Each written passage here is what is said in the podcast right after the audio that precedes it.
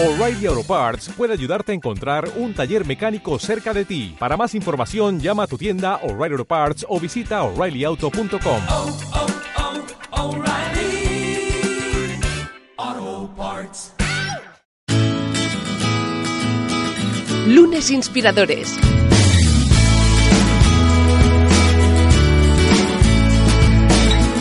Con David Tomás y Edu Pascual. Bienvenidos a Lunes Inspiradores, en su segundo capítulo de esta reciente estrenada cuarta temporada. Muy contentos, muy emocionados. Gracias a todos por el buen recibimiento que estamos eh, teniendo en redes sociales. La verdad es que da, da gusto arrancar con eh, energías renovadas, con unas vacaciones que creo que nos han sentado de maravilla. Cosa que no hablamos en el primer capítulo. Estábamos tan emocionados con estrenar temporada. David Tomás, ¿qué tal? Pues sí, teníamos tantas ganas de volver, ¿no? Sí, Estábamos no, ya hombre, es que esperando estaba ahí con el mono la de micro. del verano y hacer Ay, una nueva oye, temporada, pero bueno, bien, las vacaciones. Vas bien, ¿no? Sí, sí, sí. hemos Por Irlanda has estado tú. Yo he estado en Irlanda. Es- bien la verdad es que es una montas. experiencia, tendríamos que esto contarlo, de trabajar en remoto cinco semanas. Ah, pues mira, oye. Que esto, eh, bueno, pues al final es algo distinto, ¿no? Que pocas veces se puede hacer y como experiencia súper positiva. Muy interesante, ¿no? Exacto, sí, sí, sí. Además te, te obliga a cambiar un poco las rutinas, pero yo creo que es muy bueno. El trabajo en remoto es algo, pues que muchas veces las empresas no quieren aplicarlo, ¿no? Por el miedo este, oye, si la gente va a trabajar o no. Y yo creo que es una oportunidad buenísima, ¿no? Para, para trabajar de forma distinta, para estar en otros lugares y también para cambiar tu rutina de trabajo. Yo, por lo menos he sido mucho más productivo estos días que a veces en la oficina. Hay compañías que ya lo aplican y algunas otras que seguramente que han dicho, oye, que David Tomás lo ha dicho. Adelante con esto. Empecemos con esta, con esta idea. Bueno, eh, hoy recibimos a nuestra segunda invitada de hoy. La verdad es que da, da, da gusto porque eh, arrancamos muy fuertes. Eh, siempre traemos eh, invitados que, de los que todos a- aprendemos, de los que evidentemente son pues, eh, pues muy reconocidos por sus amplias experiencias, por sus aventuras dentro de- del mundo profesional. Pero es que esta temporada empieza muy fuerte y es que tenemos con nosotros a Gemma Cernuda. ¿Qué tal, Gemma? Hola, ¿qué tal? Muy bien, contenta de estar aquí. Lo decíamos porque precisamente tanto tú como Eva Collado la semana pasada era como traéis una energía que nos ha venido bien. Ya sumado esto, a lo mejor esto revienta, vete a saber, ¿no? Pero que estamos muy contentos de que nos acompañes. Además ha sido muy pim pam, te pedimos que vinieras y tú dijiste sí a la primera, o sea que estamos muy Claro, contentos. es ¿eh? que el sí tiene que ser la primera siempre. Sí, eso, eso sí que es verdad, es verdad. Que hubiera eso de decir, oye, mira, parece que esto puede ser interesante, le digo que sí, yo, pues perfecto. Y estamos encantados. Pues bien, am, hablaremos, pues evidentemente, de tu reciente libro y de tu experiencia. Como siempre, eh, David Tomás, sobre ello, pues te hará su, su breve, no interrogatorio, ¿eh? esto es una, una charla amigable. Pero no antes- sé, sí, ya estoy un poco en guardia, ¿eh? Ya no, no. estoy un poco aquí. Eres la número, que antes me lo preguntaba David, la número 144 de entrevista. O es sea que, como somos un número al final, que Eh, quiero saber qué somos- número soy. Entonces, es la pregunta que Pero es os muy he especial, hecho. el 144 para nosotros Es es, muy bonito, especial. Es muy guapo porque la suma es 9 y el 9 a mí me gusta mucho. Yo ¿Ah, no sí? decir, por ejemplo, un día 9, ¿eh? ¿Ves? Pues, por ejemplo. Sí, pues Sí, que es re- fantástico. Es tan, redondo, es tan redondo que no me lo puedo creer. Esto va a pasar algo. Va a pasar algo. aquí, Ya estoy sufriendo. Bien, eh, ¿qué es para ti un lunes, Gemma? A ver. Un lunes, Un lunes, sí. es empezar, es despertar, es, es que todo puede ser. Un lunes es un muy buen día. Muy bien, es la premisa de que algo pueda pasar, ¿no? Sí. Y, y bueno, en este caso, ¿no? Y bueno, y bueno, y bueno, sí, sí, sí. Y si es malo, tenemos toda la semana para solucionarlo. Porque un jueves ya estás más apuradillo, ¿eh? ya estás Pero pensando. lunes es como que todo tiempo. empieza. Sí. Exacto.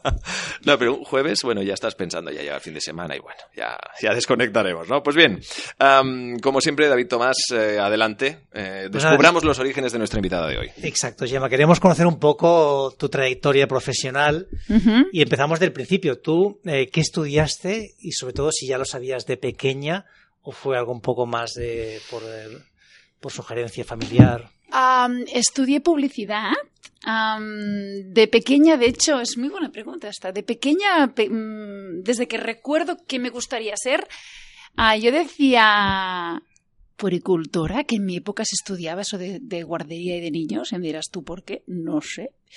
Después psicología, qué cosas, ¿eh? Y ah, cuando ya hice COU, que yo soy de las que hice COU, ah, tuve la duda de, de hecho tuve la duda de periodismo o publicidad. Y al final fue publicidad. Pero me he quedado ahí también que me gustaría periodismo. Pero bueno, digamos, mi, mi, mi, mi evolución de que, que quería estudiar empezó pues así como desde niños, me dirás tú, poricultora, psicología. y después dudé entre periodismo y publicidad y me quedé con publicidad. Y ahora, por ejemplo, po- si volviera a estudiar, estudiaría otras cosas, ¿eh? Nada que ver con esto. ¿Y qué harías? ¿Qué, qué te gustaría Me estudiar? encantaría antropología. Pero nada que ver, no, ¿eh? Porque sí que tiene que ver. Es, es entender más la mente, Claro. ¿no? Y la consumidora y el consumidor. Antropología, sociología. Me podría desviar a ciencias políticas.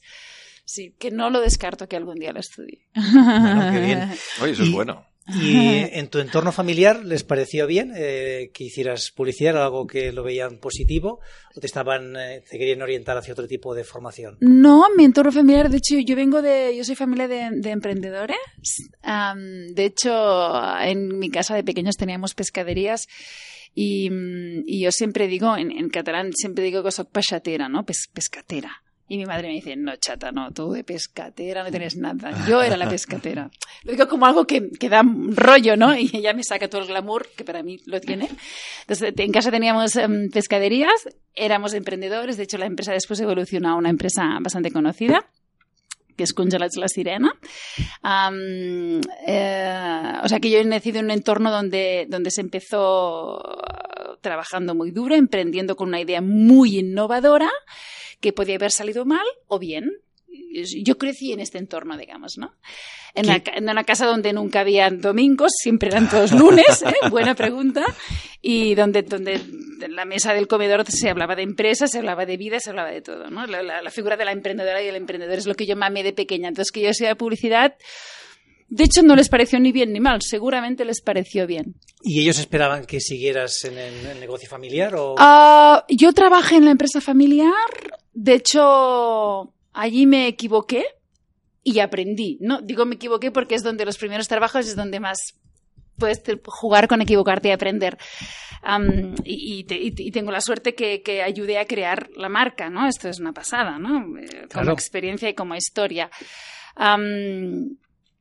Ah, bueno, después la empresa tiene, que no es el tema de hoy, tiene, ah, de hecho ya no es nuestra ni nada, eh, se vendió, y, bueno, hay toda una historia que da para otro podcast si queréis, pero, pero sí que cuando, cuando decidí estudiar publicidad les, o sea, les pareció perfecto, no, no, no fue seguramente les gustó, les gustó porque tenía sentido que después pudieran encajarlo con la empresa. o sea, ya un poco la idea es decir, bueno, después te- me puedo incorporar al negocio familiar? Sí, mm, yo no lo vi así, pero mm, pero evidentemente tenía mucho sentido y fue así al final. Me de hecho, me pidieron ellos, Gemma, ¿por qué no, por qué no vienes aquí y nos ayudas? Que está, estaba todo empezando en el concepto marca. Y incluso en ese momento, departamento de comunicación, hablo de hace, de, de hace, pues mira, 20, ¿cuántos años? 25 años. Cuando yo terminé en la carrera, hace 25 años hablar de departamento de comunicación era innovador, ¿no? Como concepto también. Entonces, yo tuve la suerte de, de crearlo, de hecho, ¿no? De crearlo y, y, y crear marca, ¿no? Ah, libro de imagen corporativa, aplicar todo, ¿no? Lo, lo, lo típico de manual, vamos, eso, ¿no? Sí. Cuando, cuando lo estabais creando, ¿ya pensabais en una empresa pues que tendría una mucha presencia? Ahora más bien un proyecto, bueno, esto va a ser algo pequeñito. ¿Cómo lo hicisteis? Ah, esto mm, te lo explicaría mejor que no que hace ya muchos años que murió mi padre, te lo explicaría él, pero yo como lo he mamado te puedo explicar lo que yo viví y lo que creo que te diría él. Am, no, no, no, se empezó, cuando se empezó fue ah, a partir de la observación, que creo que es así como se hacen las grandes ideas, ¿no? Si observas el comportamiento de la consumidora y el consumidor, fue así, a partir de la observación se dieron cuenta que... mm, que teníamos pescaderías de pescado fresco, ¿no? Era como el laboratorio. Entonces, y, y ellos tenían, mis padres tenían en la pescadería un, un arcón de pescado, con- de, de alimentos congelados. Ensaladilla rusa en ese momento, lo que era calamara romana, lo típico de hace, pues, uff, Que ellos compraban, ¿no? 35 años, hablamos de hace 35 años, ¿eh? Las sirenas del, del 83, claro, claro, es que esto sí, esto es prehistórico. Entonces, em, ellos con la observación veían que el ama de casa, cuando entraba a la pescadería, sí, sí, compraba pescadería, pero todas pasaban por el arcón y miraban, y algo caía, ¿no? Yo qué sé, guisantes, no sé, algo. Y al ver esto dijeron, oye, sin cerrar la pescadería. ¿Y si abrimos una solo de congelados a ver qué pasa? Y fue exactamente así. Que bueno, pues oye, era muy innovador, no, no había No, ninguna... fue, muy, fue muy transgresor en ese momento. No, no, no, fueron pioneros y fue...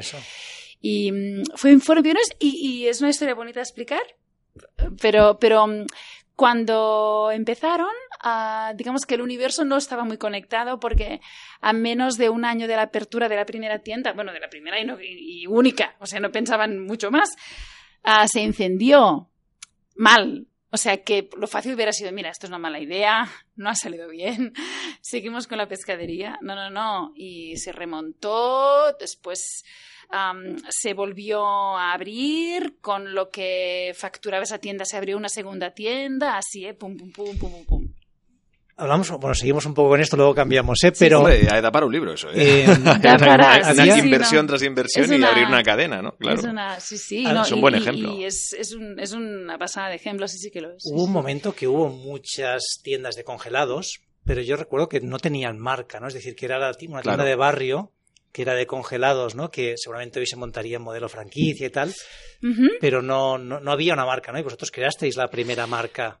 Mira, David, yo creo que lo que supieron hacer súper bien, súper bien, más allá de la marca, que, que aquí es donde yo pude colaborar un poco más, pero es que em, la idea original de las dos familias fundadoras era sobre todo calidad de producto. Esto era básico, ¿no?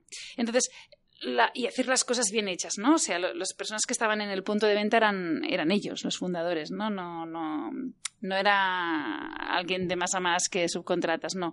Entonces, el producto era muy bueno, la atención al cliente era excelente y esto hizo que de alguna forma se diferenciaran con el resto de tiendas de barrio de congelados. De hecho, yo recuerdo a mi padre decir que su competencia era el fresco, no el congelado. O sea, él se cargó como el canal, en plan, no, no, no, pero mi competencia son las pescaderías y yo no compito con los congelados. Porque, ¿sabes? Y claro, esto ya es como, wow. qué- Es qué cuestión de mentalidad. Sí, Oye, señor. y Sí, la- sí, que, que seguramente aplicado a cualquier negocio sería muy interesante, ¿no? Porque es como tú sales de, la, de lo que esperan de ti, ¿no? Tu competencia son las editoriales, no, mi competencia son las radios. Ah, sí, perdón, las radios. Claro.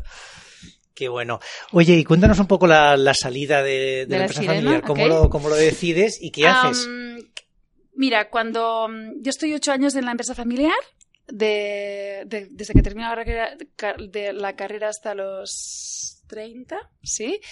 Em, bueno, decido salir por varios motivos. De hecho, en ese momento ya mi padre hacía dos años que había muerto, la empresa mm, tiraba para unos, mm, digamos, am, caminos donde yo no me sentía tan identificada. Y, y- y- y yo pensaba, bueno, está muy bien, este al final es el sueño de mi padre, pero a lo mejor no es el mío, ¿no? Entonces, que esto cuesta mucho cuando naces en un Claro. entorno de empresa familiar porque es muy fácil autoengañarte, ¿no? Eh, dejé la empresa familiar.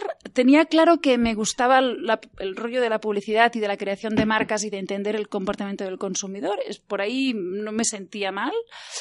Y, y me voy a Nueva York, hago un curso en la Columbia University en, en, en- en Nueva York mm, sobre marketing, sociología, bueno, así un poco para terminarme de- de- de formar y era como un momento que para mí era un poco como de parar y volver a y volver a enfocar y, y- Perdón, son de más y más. ¿Tenías pareja? ¿Te, te- te vas tú sola? ¿Te me voy sola, me voy sola, me voy sola.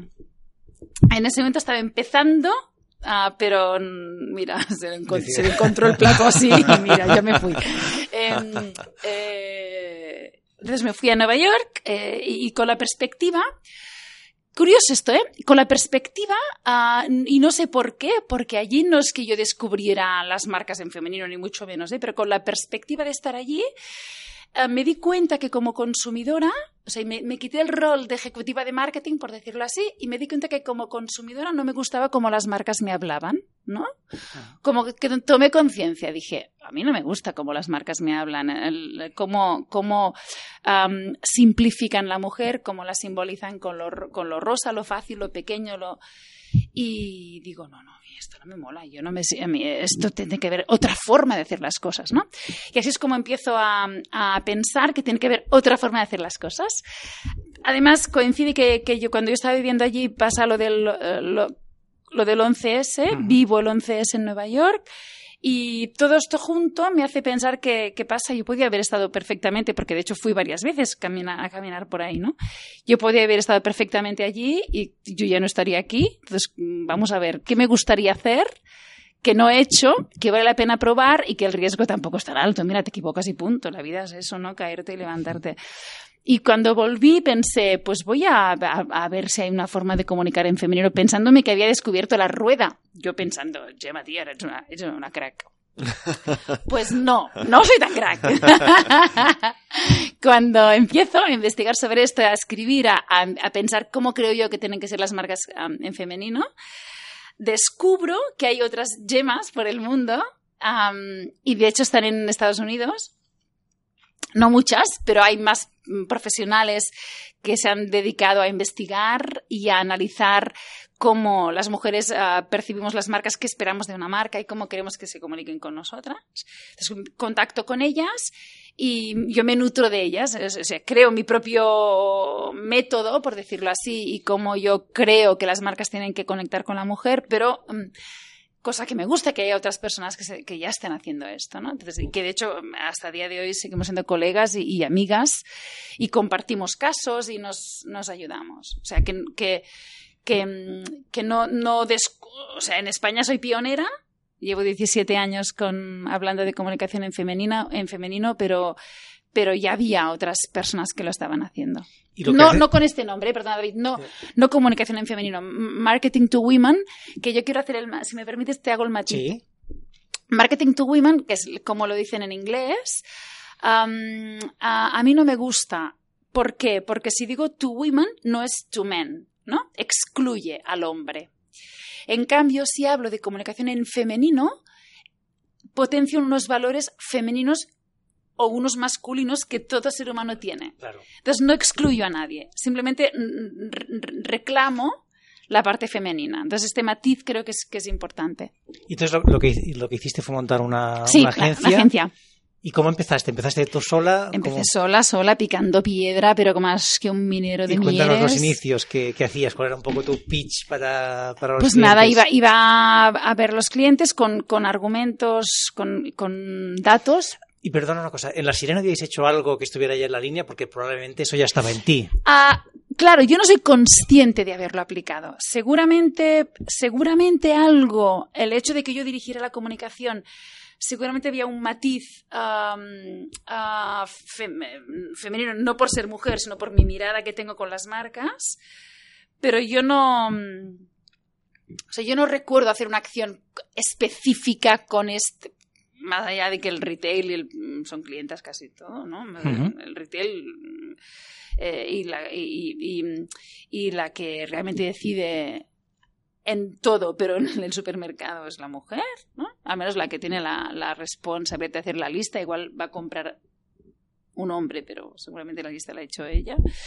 Entonces, y- pero yo no recuerdo en la sirena tener una, una, una actitud mm, estratégica en femenino.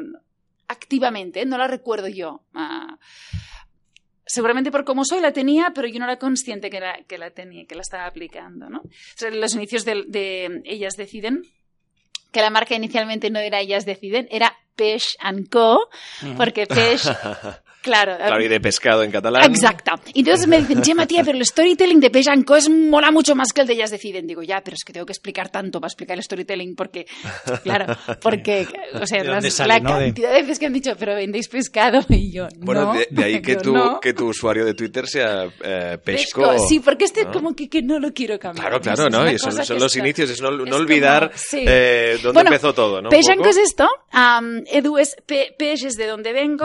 Em, Eland, de hecho, el logotipo Eland era un pescado, que ya da juego. Y el Co es comunicación. De comunicación. y company, pero de, de dónde vengo y lo que hago. Pero al final, hace cinco años, cuando saqué el libro, ellas deciden, y abrí el mi propio blog, ellas deciden, pensé, Gemma, vamos a ver, tía, parece mentira que te dediques a esto. O sea, lo más fácil y lo más el mindset ya de la persona es que piensa en consumo, mujer, marcas, ellas deciden, te vas hacia allí. En cambio, si digo Page and Call, les complica un poco la vida para Claro. llegar a... Total, que, eh, ¿cómo empiezo? Con, con...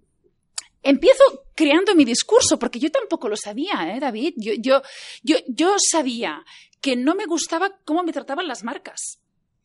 Intuía cuando lo hablaba con otras mujeres de, todas las franjas horarias, hay horarias de edad, horarias, me decían, no, no, no, es verdad, ¿no? Repetías mm, a situaciones que te sentías incómoda y todos decían, es verdad, este tópico porque se sigue repitiendo, este estereotipo porque lo siguen usando, ¿no? Entonces yo empecé a crear em, lo que después ha sido el decálogo de la comunicación en femenino, ta, ta, ta. empecé a crear mi propio documento, porque mi propio ah, mensaje, porque no, yo no, yo sabía que no me gustaba, pero no sabía cómo era la forma correcta. ¿no? Entonces, llevé a las empresas. Ahora ya no, no es así, ¿eh? pero al principio me sentaba mm, 90% eran hombres en las reuniones y tenía que ir con números, con datos, porque si no, no me escuchaban, no tenía que hablar del 80% de, hablar de datos. Y recuerdo al principio am, ah, que yo empezaba mi discurso y entonces, nada, cinco minutos y me decía el CEO de la empresa o alguien que mandó, me decía, ah, entonces tú eres feminista, ¿verdad? Digo, hostia, claro. Hoy el significado es otro, que es, no sé si lo vamos a hablar después, de feminismo es otro. Hablo de hace 17 Claro, años, ¿eh? claro. Es otro. Pero en ese momento yo no sabía ni si lo era. Es como, ¿y ¿por qué este tío me dice hasta ahora? No, en plan, no pilla nada de lo que le estoy diciendo. Entonces tú eres feminista, ¿no?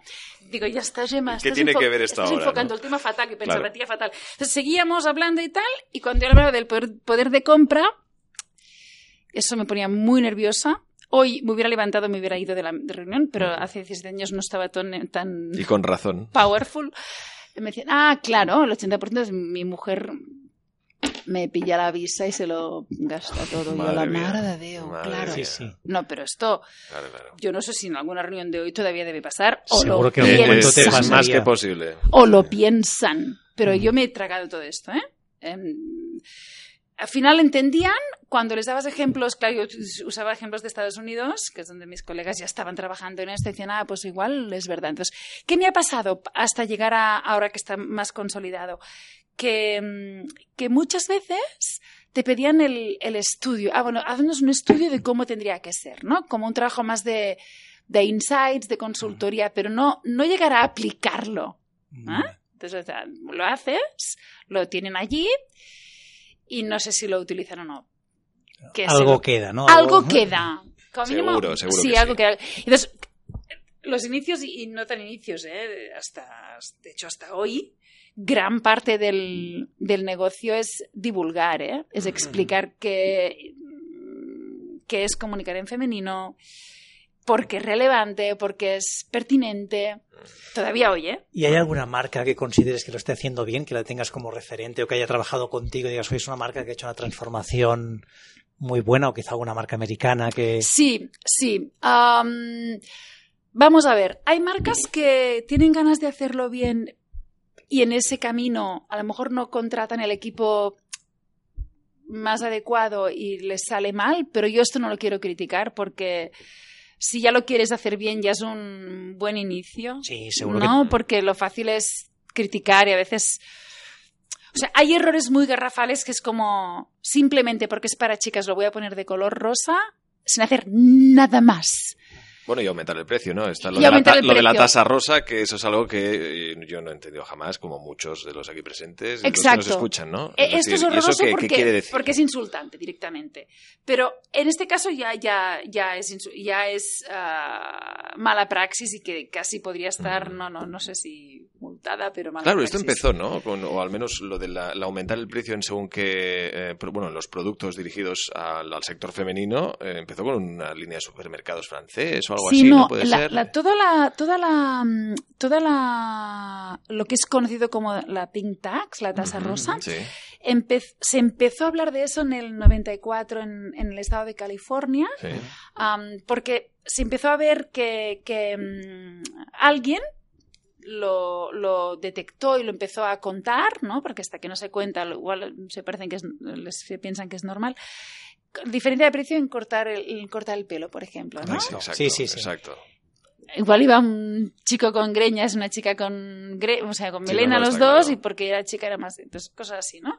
O la tintorería, una camisa de vestir de hombre o de mujer, la de mujer pagas más, cosas así, dices, pero esto por qué está pasando.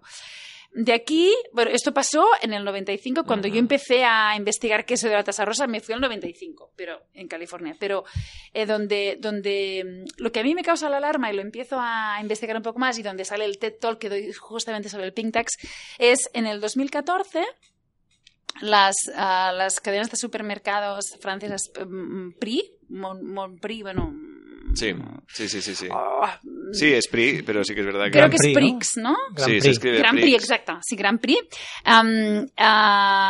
Hacen toda una campaña de la vuelta al cole, muy bestia, donde, donde mm, de una forma descarada los, los- las mochilas de las niñas o, las cosas de las niñas o de los niños eran rosas y, ma- y- más caras, pero algo de un 30 o un 40% más Ah, caro, ahí, exacto. sin, sin ninguna diferencia aparente. Que es donde Manuel Macron... Y Macron, que en ese momento era Claro. el ministro de Economía, Sí. ahora es el primer es el ah, presidente, eh, mi primer ministro, pero era el, el de Economía dijo, pero ¿qué está pasando aquí? O sea, fue hay una ONG que se llama Georgette ah, mm, que, que descubre esto.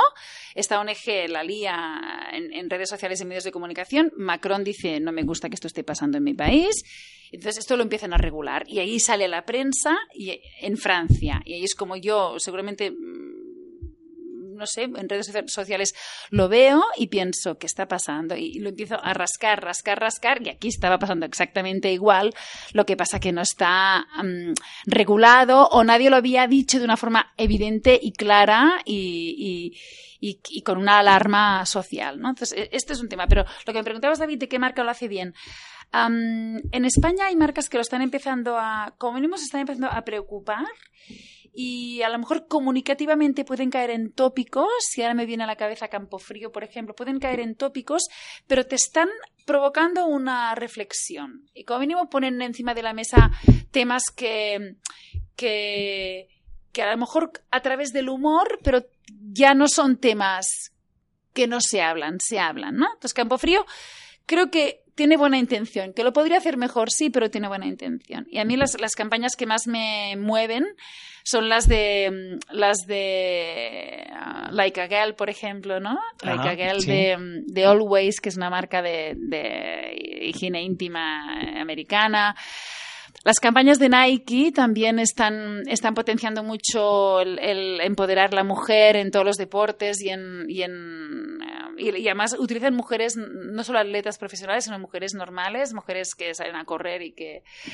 Entonces, hay las, las empresas, bueno, DAF es como el paradigma, Dove, la, la- Sí, sí, esta marca fue la que realmente Empezó... empezó hace ya 13, 14 años. ¿eh? Sí, sí. Esto es para mí, o sea, la agencia o el, o el o la ejecutiva que llegó a ese insight, chapo, porque hay que llegar a ese insight, ¿no? Que el problema es la belleza real, de cuestionar la belleza, ¿no? Es muy potente, ¿no? Es muy potente. Y para mí esta, estas son grandes marcas que lo están haciendo muy bien y, y- y cada vez hay más marcas ¿eh? que, quieren, quieren llegar ahí, pero mm, por otro lado, si venden, igual te piden el estudio, pero bueno, no vamos, como no, como ya estamos vendiendo bien, no vamos a ahora a arriesgarnos a hacer una estrategia muy nueva de comunicación porque ya estamos vendiendo bien. Pero bueno, como mínimo se, se preocupan en hacer el estudio y en saber qué podrían hacer diferente, ¿no? Claro, tú ah, hablas de, pues evidentemente, de, pues en, en entrevistas donde hemos podido pues escucharte, leerte, eh, que dices que en las ah, facultades todavía a día de hoy se, se explica que la publicidad es aspiracional, es decir, eh, bueno, que refleja una vez más que eh, según qué línea de productos dedicadas a, o dirigidas a la mujer está creada mm, sus campañas de marketing por hombres. Cuando en realidad la mujer lo que quieren son productos inspiracionales. ¿Cómo se cuenta? Am, bueno, la, la, mm, la publicidad, como siempre se ha explicado, es que si, o al menos los recursos creativos que se han utilizado para vender productos, es que si compro ese producto, utilizo ese, ese, ese servicio, me va a pasar esto. Es aspiracional, ¿no? Si me pongo esta colonia, tendré más éxito. O si mm, tengo este reloj, me verán como alguien am, líder, ¿no? Y esto es muy masculino, esto es como la publicidad se ha creado desde, desde valores y prioridades más desde el hombre, masculinas, que no digo que no estén bien, pero es más masculino. En cambio, la mujer quiere utilizar servicios, productos, marcas, ¿no? Que te lleven a, o sea, que te inspiren, que, que te hagan que te hagan sentir que utilizando eso voy a tener un impacto positivo socialmente, yo voy a aprender algo más, yo voy a mejorar en ese aspecto. Claro, y juega una fase de documentación previa, ¿no? De ese producto que se va a adquirir, quizá. Sí, sí, sí, o, o, o, o, de la forma que este producto me lo explica, uh -huh. o la historia que hay detrás del producto. Es que es tan fácil como Um, yo no digo que a los hombres no, pero a las mujeres seguro que nos interesa saber quién hay detrás de una empresa, o cómo es la fundadora, o cómo es el fundador, o qué hacen con los residuos, o que esto. ¿Qué impacto tienen, no? O sea, más saber. allá del producto que Exacto. Venden. Yo no digo que el hombre no lo quiera saber, ¿eh? Seguramente sí, pero nosotros seguro que lo queremos saber. Entonces, de entrada ya la forma que vas a estructurar el mensaje es más inspiracional que aspiracional, ¿no? O sea, es que el punto de partida es otro. Y en las facultades, que yo doy clases en un máster en Bellaterra, por si me están escuchando los del máster. Hombre, Esperemos que sí. Esperemos que un, saludo, es más, Hola, ¿qué tal? Hola, ¿qué tal? Os voy a mandar el podcast. Em, yo me quejo porque les digo, no, no, es que no... O sea, y hay, autores y autoras que defienden lo de inspiracional o aspiracional. Tenemos que explicarlo, ¿no? Esto. Oye, hablamos entonces de feminismo y de atrapados en el feminismo. ¿Nos cuentas un poco cuál es tu visión o esta evolución del feminismo y hacia dónde crees que debe ir, ¿no? Cómo, cómo debería estructurarse, ¿no? Porque además es un tema muy sensible, ¿no? Yo a veces me sorprendo en redes sociales, ¿no? Que hay determinados hombres que se lanzan a la yugular como si fuera un tema personal y, bueno, mm, da mucho, da mucho de sí el tema. Es que da mucho de sí entre hombres y mujeres, ¿eh, David? Porque mm, además te lo, ahora te lo llevo a un tema, a un tema um, cotidiano que me pasó esta mañana, ¿no? Esta mañana fui a nadar muy pronto a la piscina y salgo y, mm, y, y una de las señoras que, que coincido muchas veces con ella me dice, ay, Gemma, te leí el otro día en la contra, qué, bien, que me gustó mucho, ¿eh? Ay, qué bien, Carmen. Dice, y, y mira, y es que como tú explicas lo del feminismo, es que me siento muy identificada, porque siendo señora ella, ¿eh? una mujer, dice, porque yo, es que ya últimamente se están poniendo tan radicales todas que yo no me identifico, pero como lo decías tú, y pensé, a ver cómo, cómo exactamente lo interpretó ella, más que nada, ¿no? Pues no te digo esto porque, porque sí que... mm, con toda la admiración y el respeto a todas las señoras que, que sobre todo en los últimos 50, 60 años realmente han revolucionado y han, y han hecho que estemos hoy donde estamos. ¿no? Y con lo que se ha machacado la palabra feminismo y la Pero sociedad en la que vivimos. Exacto, pero hoy lo que yo defiendo en el libro Atrapados en el feminismo, lo, lo que, lo que yo propongo es que, es que mm, el feminismo hoy, hoy por hoy ya está aquí, no- ya no tiene una marcha atrás, es un momento histórico brutal que estamos viviendo y que tenemos la suerte de formar parte de él, que el feminismo no es exclusivo de la mujer, que es de hombres y mujeres, y de hecho solo tiene sentido si somos am, equipo en eso. Es que Claro, solo tiene sentido. Sí, sí, sí, por supuesto. Porque, porque no es un tema de ellas, es un tema de todos. O sea, en- en- am, además, el, el- el machismo ha oprimido, ¿no? Ha impuesto, ha oprimido, ha menospreciado, ¿no? Ha dominado. Y el feminismo busca am, igualdad, mm, libertad, ¿no? Eh, O sea, no. Es como positivo. Sí, sí, sí. Es positivo. Claro. Em, y no puede ser nunca el contrario del feminismo, el, el- el contrario del machismo, el feminismo. Entonces, yo, yo en el libro de- de- hablo de un feminismo inclusivo, con lo cual es de hombres y mujeres, y transversal. Y en este sentido transversal, sin, sin, sobre todo con muchísimo respeto a todas las que realmente nos han llevado aquí, que hago un poco de resumen de, de- de lo- de las em, cuat- cuatro olas del feminismo, ¿no? Eh, y- y- pero con muchísimo respeto con las que nos han llevado hasta aquí. Transversal significa que todas las mujeres y hombres, en este caso hablo de mujeres, se pueden identificar con el feminismo. Una adolescente am, anarquista o no sé mm, de, de clase media baja mm, estoy ahora ya poniendo un, extremo a una señora de clase alta de 75 años y que de golpe ha descubierto que como se explica el feminismo hoy o lo que está provocando el feminismo hoy, se siente con la valentía, porque hay que ponerse en la piel de cada uno, de decir, ah, pues sabes, yo también lo soy, ¿no? Y a lo mejor su comportamiento o su discurso no tiene nada feminista, pero es igual. Pero para ella ya es una pasada lo que está haciendo y lo que está diciendo. ¿no? Entonces, por eso hablo del transversal, que, que, que, que no, no podemos el, el feminismo no puede ser exclusivo de las, de las más radicales. No. O de izquierdas. No. O no tiene que ir vinculado solo a economía, ¿no? Porque a veces. eh, eh, Claro. No, es que la economía. eh, no puedes vincular economía y feminismo. ¿Por qué no? ¿No? Entonces. Yo defiendo este, esta transversalidad y la inclusión del feminismo. Claro. Yo creo que también hay un tema importante que tú lo, lo consigues hacer en el libro, ¿no? Pero que además llevas años haciendo y es justamente la parte de, de educación, porque al final el, el- o sea, la inercia que tenemos social es muy, es muy grande. A mí hay un tema que me preocupa ¿Sí? y hace poco me pasaba con un amigo, ¿no? Que hizo un comentario que no, no lo voy a compartir, pero que, que veis que, que- que estaba, estaba fuera de lugar, ¿no? Pero no lo hacía con mala fe.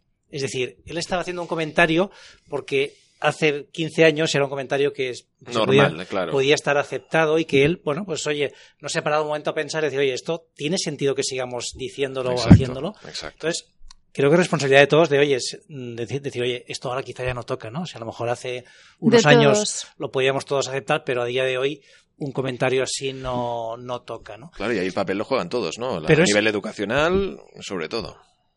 Lo que, lo que yo veo es difícil es entrar en esta rueda, ¿no? Que quizá, bueno, hace falta alguien, hace falta pues eh, personas como tú que estáis un poco divulgando el mensaje para que esto poco a poco vaya calando Sí. y todos nos, met- nos metamos un poco en esta rueda, decir, oye, vamos Sí. a intentar entre todos ser conscientes de cómo estamos haciendo las cosas, ¿no? Por eso digo que tenemos que ir de la mano, David. Claro, Porque, Mm. ¿sabes qué pasa? Pr- Primero todos estamos aprendiendo en esta nueva etapa del feminismo y en este cambio, mm, movimiento social que estamos transformando. Es, un momento histórico brutal que tenemos la suerte de estarlo protagonizando. Tenemos que ir, estamos aprendiendo, o sea que, no, que nos podemos equivocar, no pasa nada, y que tenemos de la- ir de la mano. ¿Por qué? Porque vosotros, los hombres, mm, David y Edu, por ejemplo, los que tengo ahora aquí, vosotros en vuestro entorno más de solo chicos, tenéis chistes, llegan comentarios, a, situaciones que hasta lo que decías tú, ¿no? Hasta hace bien poco se reían de esos comentarios o se compartían o yo qué sé, pues n- ni te molestaban. Yo creo que al menos estamos consiguiendo que molesten. Y de conseguir que molesten a, a- de una forma asertiva, no reírte. Incluso hacer un poco sentir mal al que está provocando el comentario, bueno, nos hace más libres, ¿no? También, creo. claro. No, no, desde No, pero es una inercia. ¿no? Yo estoy pensando en, en situaciones.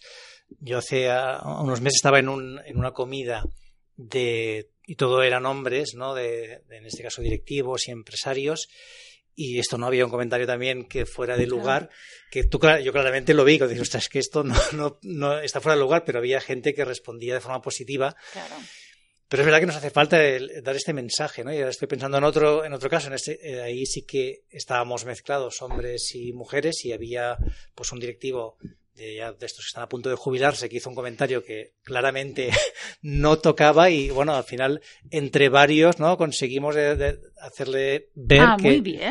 sí, además había mujeres que, oye, Muy bien. fueron un poco la punta de lanza, ¿no? Pero el resto nos sumamos y decir, oye, yo creo que esto no, no toca ahora, ¿no? O sea que, Bueno, bueno, pues, pero, pero eh, es difícil, o sea, yo creo Claro, que de no eso es, de lo que se trata. o sea, es, es complicado, lo, que- además lo que tú dices, ¿no? Sobre todo en un entorno solo masculino, que haya Sí, alguien es que, oye, difícil. esto no toca, ¿no? Porque Sí. si todo el mundo, o sea, ahí la inercia es tan grande que hay que hacer un, un sobreesfuerzo para cambiarlo. Mira, David, yo hay una cosa que esto cuando empecé con la, con la empresa, que era alguien, algo que, que, que, eh, muy hábilmente utilizaba, es cuando estos hombres tienen hijas, lo ven distinto. Y a veces tienes que poner, o, o tienes que ponérselo como en su pequeño mundo. Claro. o hermana, o hija, o mujer, o es cu- cu- cuando, ¿verdad que no te gustaría que, este- que, es- que la que está en la foto fuera tu hija? Pues no sé, ¿no?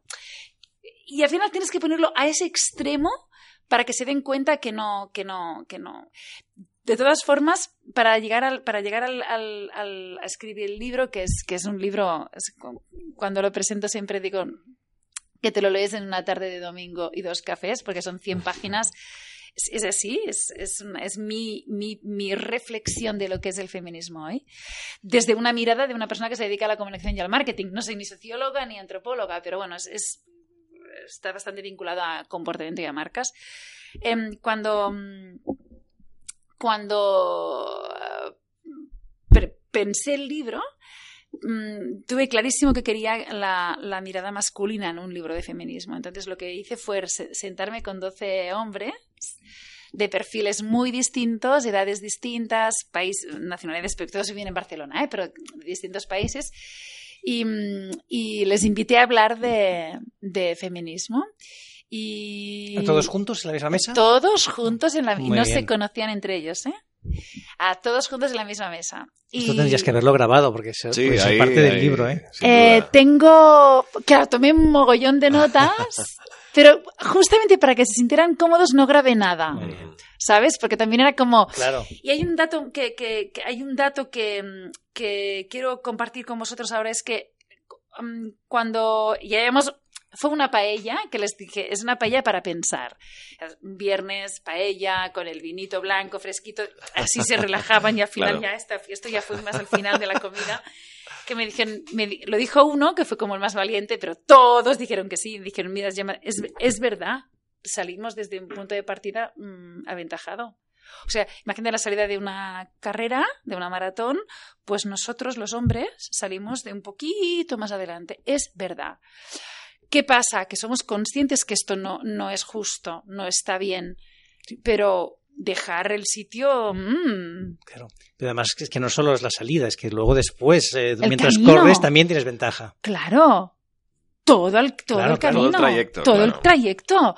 Y, y, y, y- y claro, ¿ves? Por ejemplo, esto cuando lo comparto con amigas mías más radicales, pero esto te, ¿y y te parece bien que admitan esto? Si es verdad, digo, no, es verdad, pero que lo admitan ya es un punto de Claro, partida. No, desde luego. No, es que yo voy a mínimos, yo voy a mínimos, ¿no? Digo, Sí, sí, sí. que lo admitan y que me lo admitan, es, es que es verdad, es que es verdad, nos han dado el, el- el sillón de la reina. Bueno, pues vamos a levantarnos del sillón de la reina y vamos a ver o quién se lo merece o que todos somos iguales, ¿no? Pero sí que es verdad, em, o sea, el hombre sale desde un, desde un con ventaja. Mm, Hay que ser Sí, muy sí, humilde sí. para decir, no, ven tú a mi lado o me voy yo 10 metros atrás, ¿no? El feminismo busca la igualdad y la libertad nace de la necesidad de acabar con privilegios adquiridos. Este es uno de los fragmentos que podéis encontrar en Atrapados en el Feminismo, el libro de nuestra invitada de hoy, de Gemma Cernuda, que hoy hemos tenido pues, el placer de, de aprender, de conocer de su trayectoria, de aprender evidentemente sobre el feminismo y del que evidentemente pues sacamos las siguientes conclusiones, David. Pues nada, yo me quedo con la idea que nos compa- compartía Gemma de que el feminismo es inclusivo, ¿no? que tiene que contar con toda la, cualquier clase social y con ambos sexos. Y, y nada, decir esto, ¿no? Que Edu, yo creo que te sumas conmigo, que Hombre, los dos nos luego. declaramos Des- feministas desde luego. desde el punto de vista como comparte Gemma, ¿no? Ahí nos sumamos todos y con muchas ganas de, de cambiar, ¿no? Y de mejorar, porque es verdad, como bien dices, salimos con ventaja y esto hay que solucionarlo tarde o temprano. Está Qué bien. claro, está claro. Gemma, muchísimas gracias. Te deseamos toda la suerte del mundo y está claro que te vamos a volver a invitar en una segunda fase, porque esto siempre se queda corto. Aunque no hemos, nos hemos pasado el tiempo, pero es que, oye, esto ha dado mucho de sí. Déjame decir una cosa más Sí. vinculada al 9. Lo siento. si Ah, oye, no, fantástico. con el 9. Recordemos, entrevista número Soy la 144. 144, 1 más 4 más 4 es 9 y la palabra feminismo tiene 9 letras. O sea, imagínate. Bueno, Exacto. Qué cosa. apaga y vámonos. Apaga y vámonos a tomar algo ahora. Exacto, acabamos aquí, pero sí que tenemos que recordar que la gente se suscriba. Sí, ¿no? Acordaros, por favor, que Eso, eso está muy bien. cada vez sois más y lo que es importante, tomando un café, hablando de feminismo, de lo que queráis, Sí, sí, sí, sí. pues recomendar lunes inspiradores. Exactamente, que genere debate, que nos haga a todos pensar, que yo creo que es interesante, y escuchar, evidentemente, todas las historias extraordinarias de los invitados, invitadas extraordinarios, extraordinarias que nos acompañan, y que sin duda un placer que estén aquí con nosotros cada lunes. Inscribiros, comentarnos, hacernos felices. Un abrazo por la calle si hace falta. Esto es Lunes Inspiradores. Gracias a todos. Gracias. Suscríbete a nuestro canal de YouTube, a nuestra cuenta de iVoox y síguenos en Twitter, arroba lunesinspirador. Lunes Inspiradores. Como nuevo cliente de Western Union, puedes disfrutar de una tarifa de envío de 0 dólares en tu primera transferencia internacional de dinero en línea. Envía dinero a los tuyos en casa de manera rápida, fácil y conveniente. Visita westernunion.com o descarga nuestra app hoy mismo y tu primera tarifa de envío corre por nuestra cuenta. Aplican ganancias por cambio de moneda. No disponible para tarjetas de crédito y envíos a Cuba. Servicios proporcionados por Western Union Financial Services Inc. NMLS 906983 o Western Union International Services LLS NMLS 906985.